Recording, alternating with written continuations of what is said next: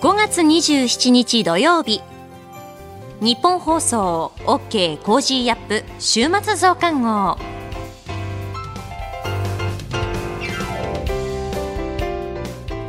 ニッポン放送アナウンサーの新行市佳です。OK Cozy up 週末増刊号。今週の放送でセレクトした聞きどころ今後のニュースの予定を紹介していくプログラムです。番組の後半は Cozy up コメンテーターがゲストと対談するコーナー。今月はジャーナリストの峯村健司さんと元航空自衛隊空将の織田邦男さんです。今週もお付き合いください。それでは今週取り上げたニュース振り返っていきましょう。G7 広島サミットが閉幕。ウクライナゼレンスキー大統領が会見。中国がアメリカの半導体大手の製品の調達を禁止。中国版サミットで中国と中央アジア5カ国が結束。ロシア首相が中国訪問。習近平主席らと会談へ。アメリカ債務上限問題、バイデン大統領と野党側の協議合意に至らず。政府、次元の異なる少子化対策で子ども特例交際発行へ。公明党、東京で自由民主党の推薦見送り、28区は擁立せず。共和党デサンティス氏が来年秋のアメリカ大統領選に立候補を表明。こういったニュースを取り上げました。今週は5月24日木曜日に高橋洋一さんに解説していただいた防衛費増額の財源確保の法案、衆院本会議で賛成多数で可決というニュース。それでは今週のプレイバック。防衛費増額の財源確保法案。衆議院本会議で賛成多数で可決。本案を委員長報告のとおり決するに賛成の諸君の起立を求めます。起立多数よって本案は委員長報告のとおり可決いたしました。防衛費増額の財源確保に向けて税金以外の収入を活用する防衛力強化資金の創設などを盛り込んだ法案が、昨日の衆議院本会議で自民公明両党などの賛成多数で可決されました、今日の参議院本会議で法案の趣旨説明と質疑が行われ、政府与党は6月21日の会期末までに確実に成立させる考えです。まあ、防衛力強化資金もそうですけれども、歳出の改革などなど、そして、それができなければ税金っていうのもこれは盛り込まれてるんじゃなかったでしたっけね。盛り込まれてますね。そうですよね。うん、参考人で行きましたけどね。あそうでしたよね。それで、ねななんで、なんで増税なんですかって財源をもう4つほど並べて、はい、どれやっても簡単に増税がなくなるんじゃないですかって言ったのにね、うん、全然関係ないですね。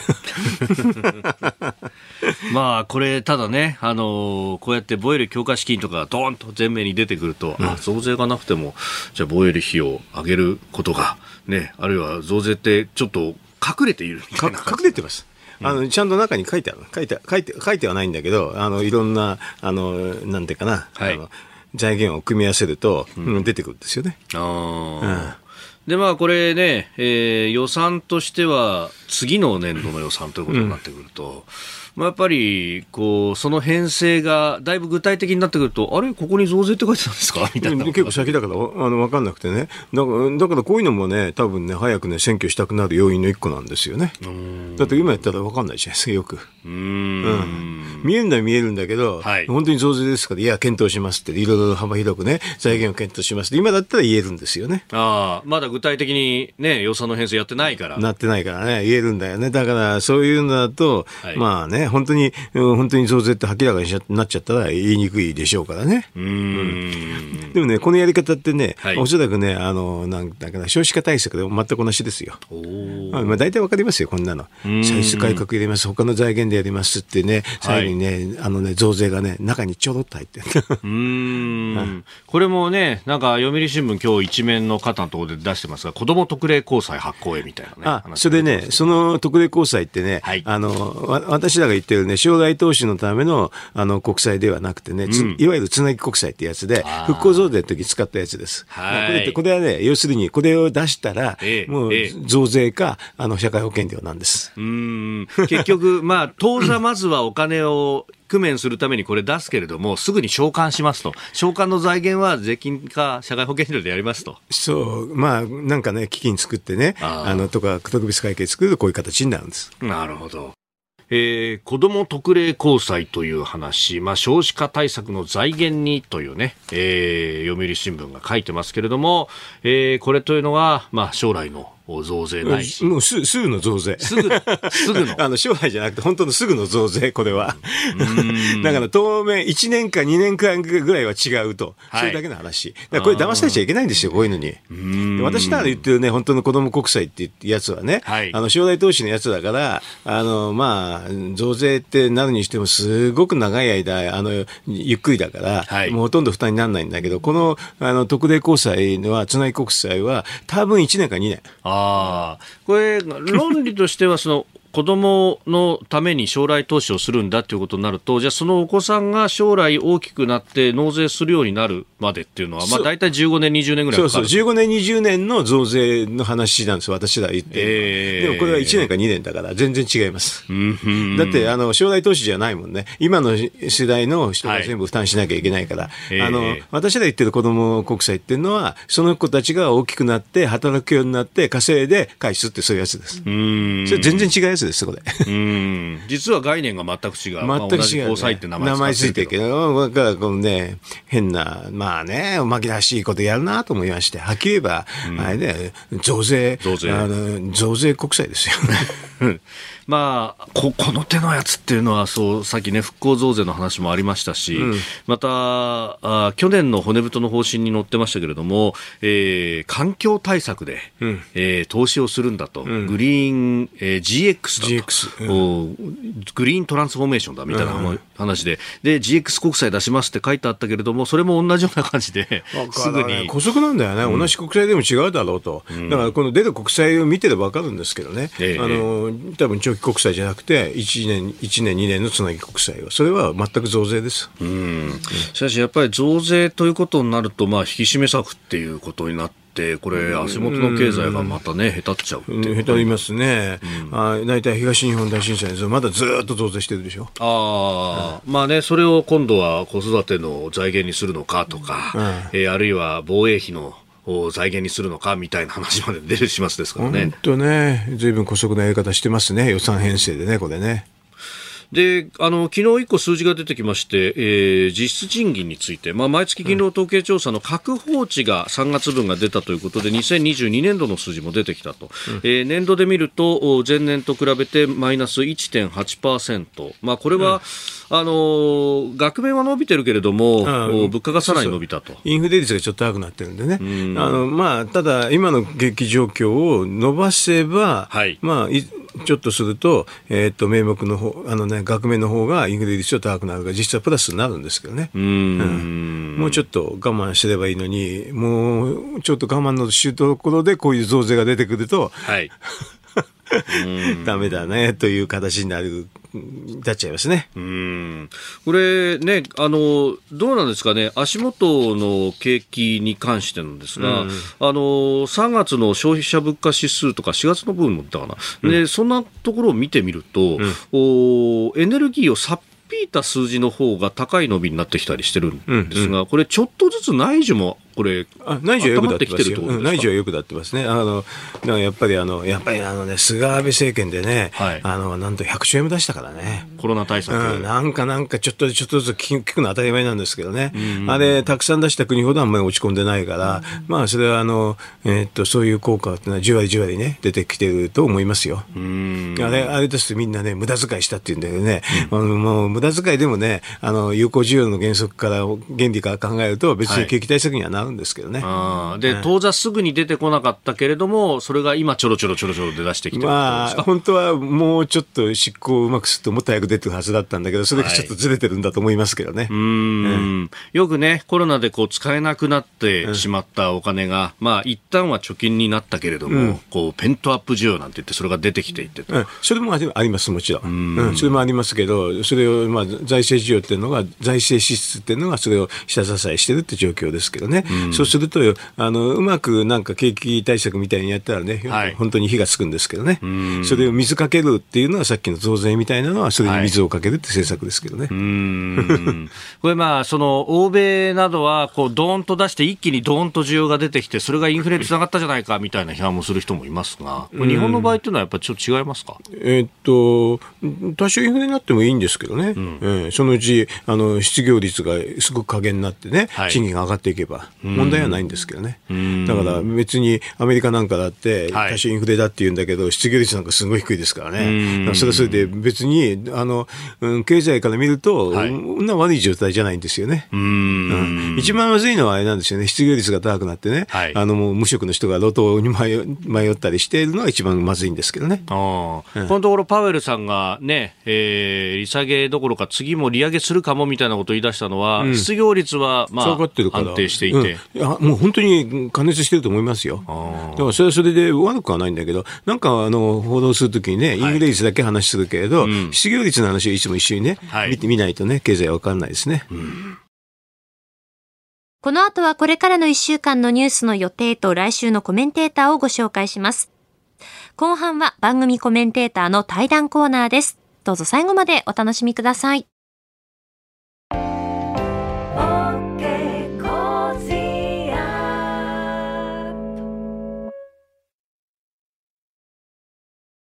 自分よし、相手よし、第三者よし。この三方よしの考え方は、より良い人生を築くための重要な指針です。モラロジー道徳教育財団は、ビジネスリーダーのための経営誌、月刊三方よし経営を発刊。人づくり、SDGs に取り組む企業の皆さんにおすすめの一冊です。お問い合わせいただいた方全員に、月刊三方よし経営の見本誌、さらに小冊子心に残る話ベストセレクションを漏れなくプレゼントしています。詳しくは日本放送のホームページ内のバナーをクリック。創立96年、道徳で人と社会を幸せに。公益財団法人、モラロジー道徳教育財団。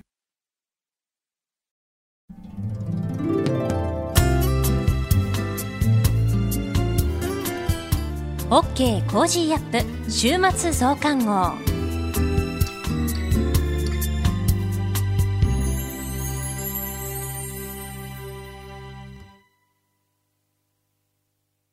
新行市佳がお送りしている OK Cozy up 週末増刊号。ここでニッポン放送から特別番組のお知らせです。ニッポン放送の報道チームが報道ドキュメンタリーを作りました。明日5月28日日曜日、深夜1時30分から2時30分までの放送。タイトルは、日本放送報道スペシャル関東大震災から100年、111歳の証言。1923年9月1日に発生した関東大震災を神奈川県逗子市で体験した111歳の高島富士山の貴重な証言を遠藤達也記者、藤原高根記者が取材しました。先日千葉で発生した震度5強の地震は記憶に新しいところですけれども、首都圏では30年以内に震度7レベルの直下型地震が70%の確率で起きると言われています。今後起こりうる大規模災害に立ち向かう術などを考えていただくきっかけになれば幸いです。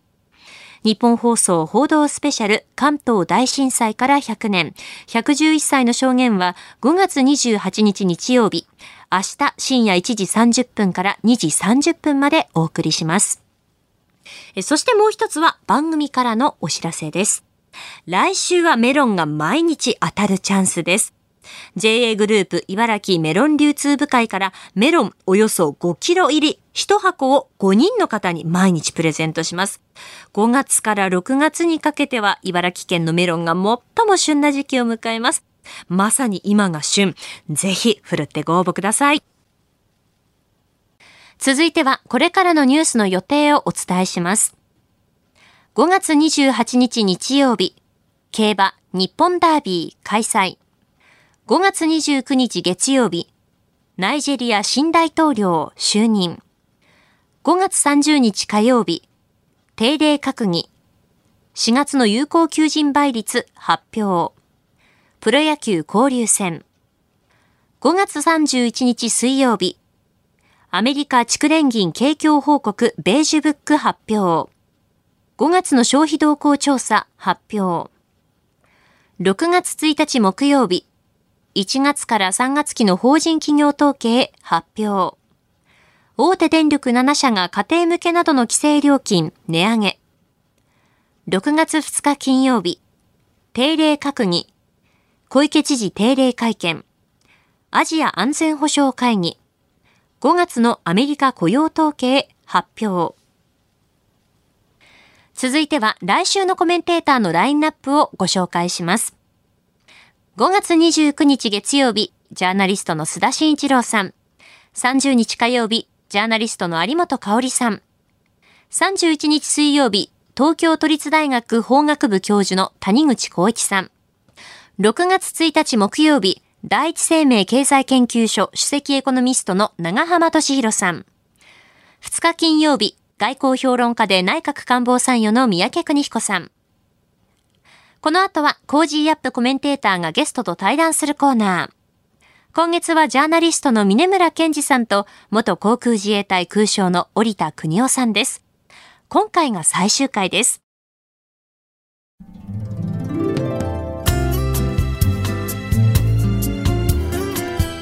OK Cozy up 週末増刊号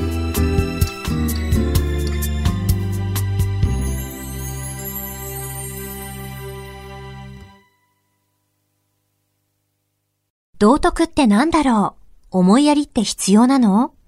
その答えは道徳を考える月刊誌ニューモラルにあります。今や日本人の道徳力は世界からも大注目。さああなたも道徳を学びませんか？お問い合わせいただいた方全員に月刊ニューモラル、さらに小冊子心に残る話ベストセレクションを漏れなくプレゼントしています。月刊ニューモラルは創刊50年。日々の出来事をテーマに人間力が豊かになるエピソードが満載です。詳しくは日本放送ホームページ内のバナーをクリック。道徳で人と社会を幸せに。公益財団法人、モラロジー道徳教育財団。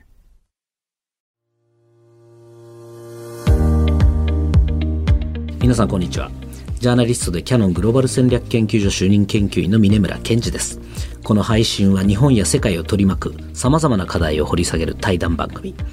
今回のお相手は元航空自衛隊空将で麗澤大学特別教授の織田邦夫さんです。引き続きよろしくお願いいたします。よろしくお願いします、えー、今回はですね、まあ、まあ、ある意味今回のこのシリーズのメインでもある台湾有事について伺っていこうと思っておりますまあ、特にこの最近中国のこの軍事演習この間のまさに蔡英文氏が、あの訪米した時もですねあの相当軍事演習えげつない演習をしていますけれども最近の動向をどのように分析されますでしょうか、うん、あのアメリカもですね非常にいろんな人が2027年というのをキーワードにして言われてますよね、はい、で一番シビアだなと思うのはやっぱり CIA も情報の中枢の長官がですね、はい、バーンズ長官ですね、え2027年までに台湾のいわゆる併合武力併合、というものをやりなさい計画しなさいというふうに習近平が言ったと。うん命じたということですね。2020年末かなんかに命じたってやつですね。そうそうですね。えー、だからで2027年というのはいろんな意味でまああの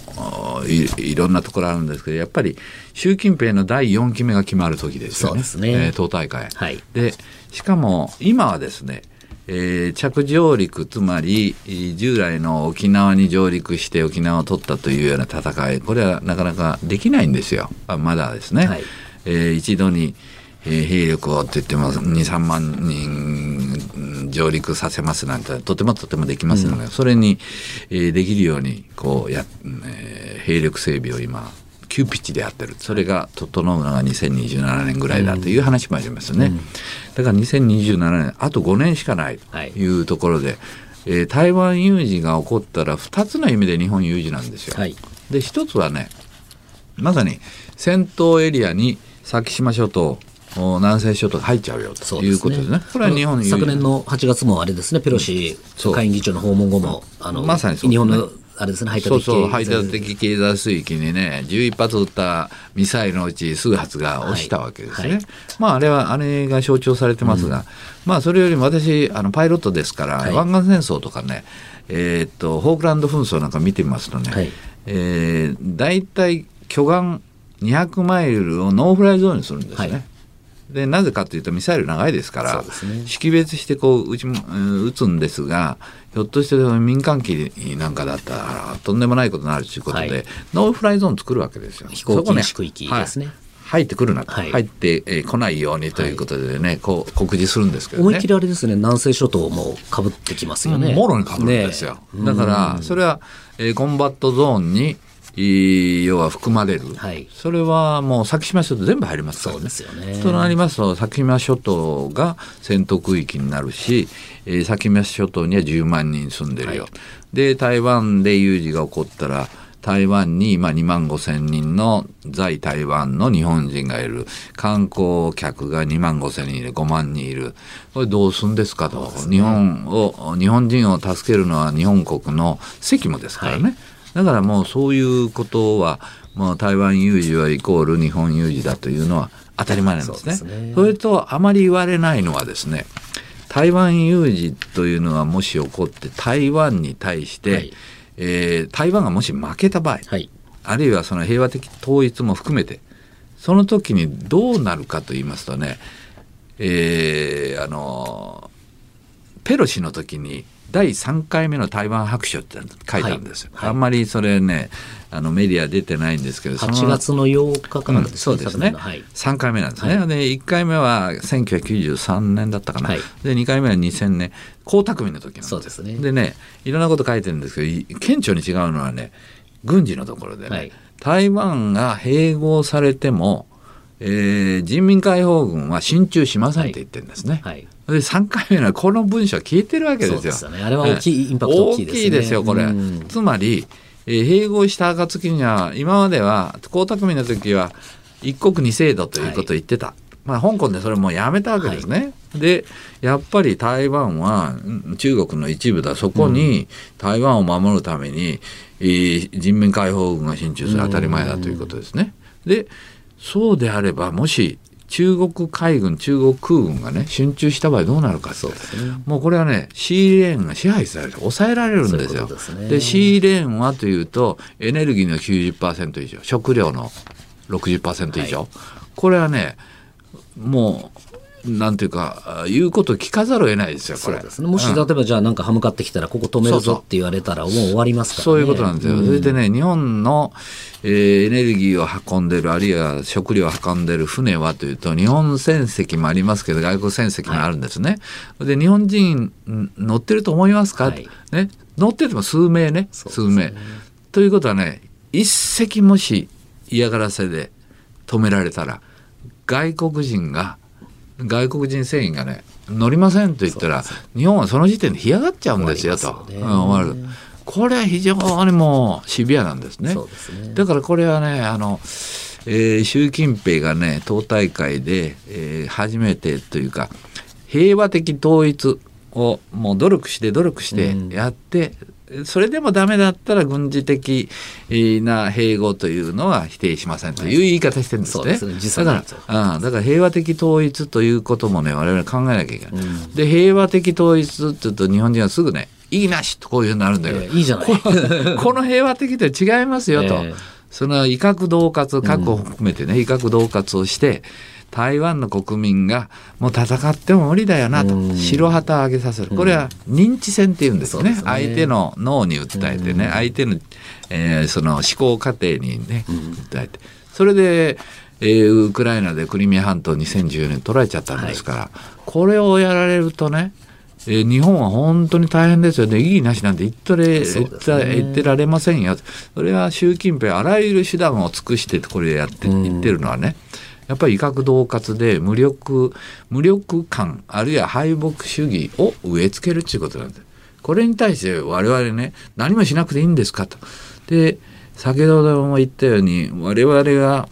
あのまあ、えー、中国の武力行使があったらアメリカはこれは参戦する、はい、助けるって言ってるんですね。でアメリカが助けない場合に日本の法律上これ何もできないんですよ、うん、実はね、うん、だって台湾は中国の一部だって言ってるし国じゃないし集団的自衛権ダメだしと、はい、でアメリカが、えー、参戦する。それに対してはアメリカが攻撃されたらということで安倍、えー、さんが作ったね、はい、いいわゆる安保法制でようやく重要影響事態と認定したらね、うん、これに対して後方支援ができる、うん、でそれがそのものが存立危機だと認定したら、うん、自衛隊も参戦できると、はい、こういう話ですよね。はいだからこれに対してはしっかりできるように準備をしとく、うん、この今後、うん、10年かけてね5年かけてとりあえず2%にしてこれはいいそれはそれでいいと思いますね、はい、それは軍事ですよね、はい、それで習近平のなんていうかあのミスアンダースタンダードミスカリキュレーションをなくして、うん、ということはいいんですがじゃあそのいわゆる平和的統一ね、はい、これは認知戦だということを頭に入れてください、そうですね、これに対して日本は何をすべきかというとね、やっぱり台湾の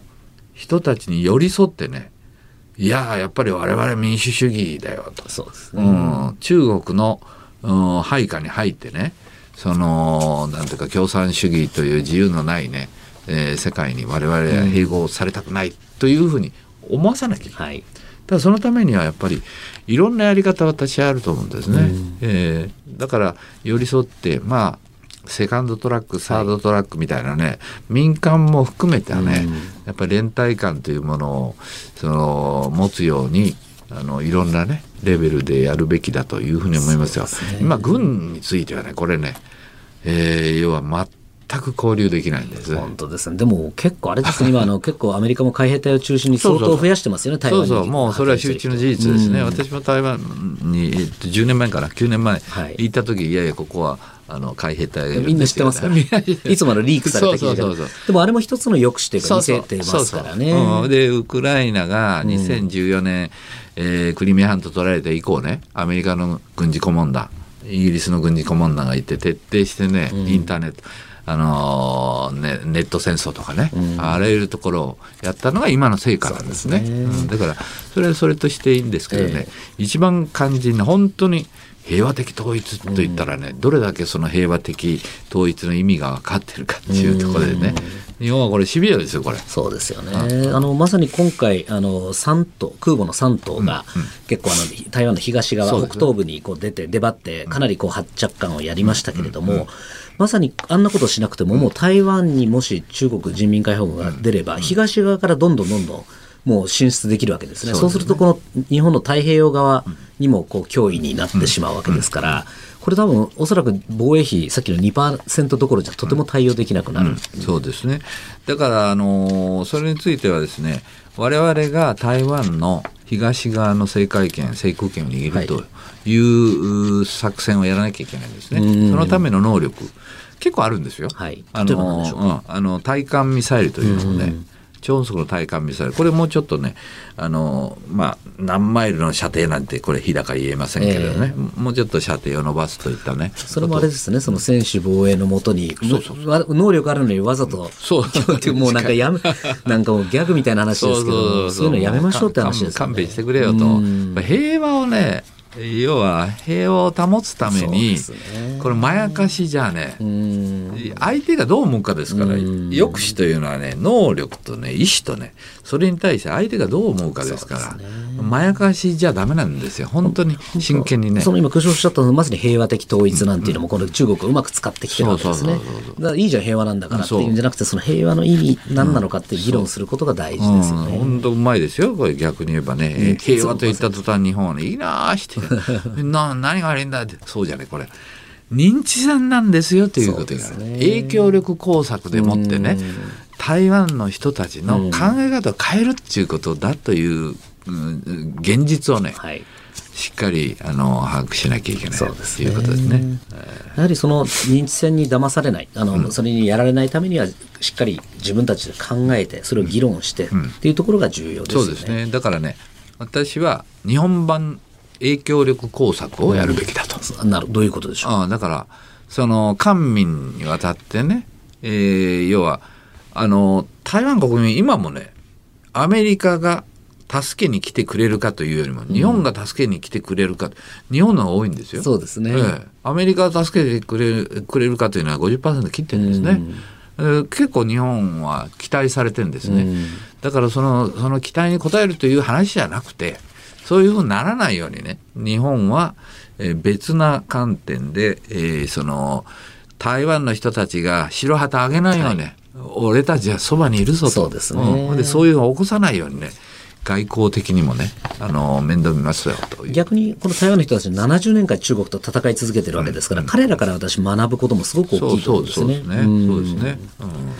ありがとうございます。今月は元航空自衛隊空将で麗澤大学特別教授の織田邦男さんにお話を伺いました。あの4回どうもありがとうございました。どうもありがとうございました。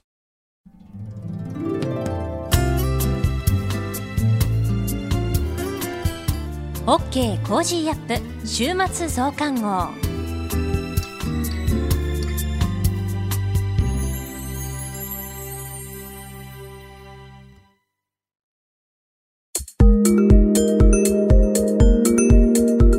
あなたと一緒に作るニュース番組日本放送飯田浩二の OK コージーアップ。平日月曜日から金曜日朝6時から8時までの生放送でお届けしています。ぜひ FM 放送、AM 放送はもちろん、ラジコやラジコのタイムフリーでもお楽しみください。OK Cozy up 週末増刊号。ここまでのお相手は、ニッポン放送アナウンサーの新行市佳でした。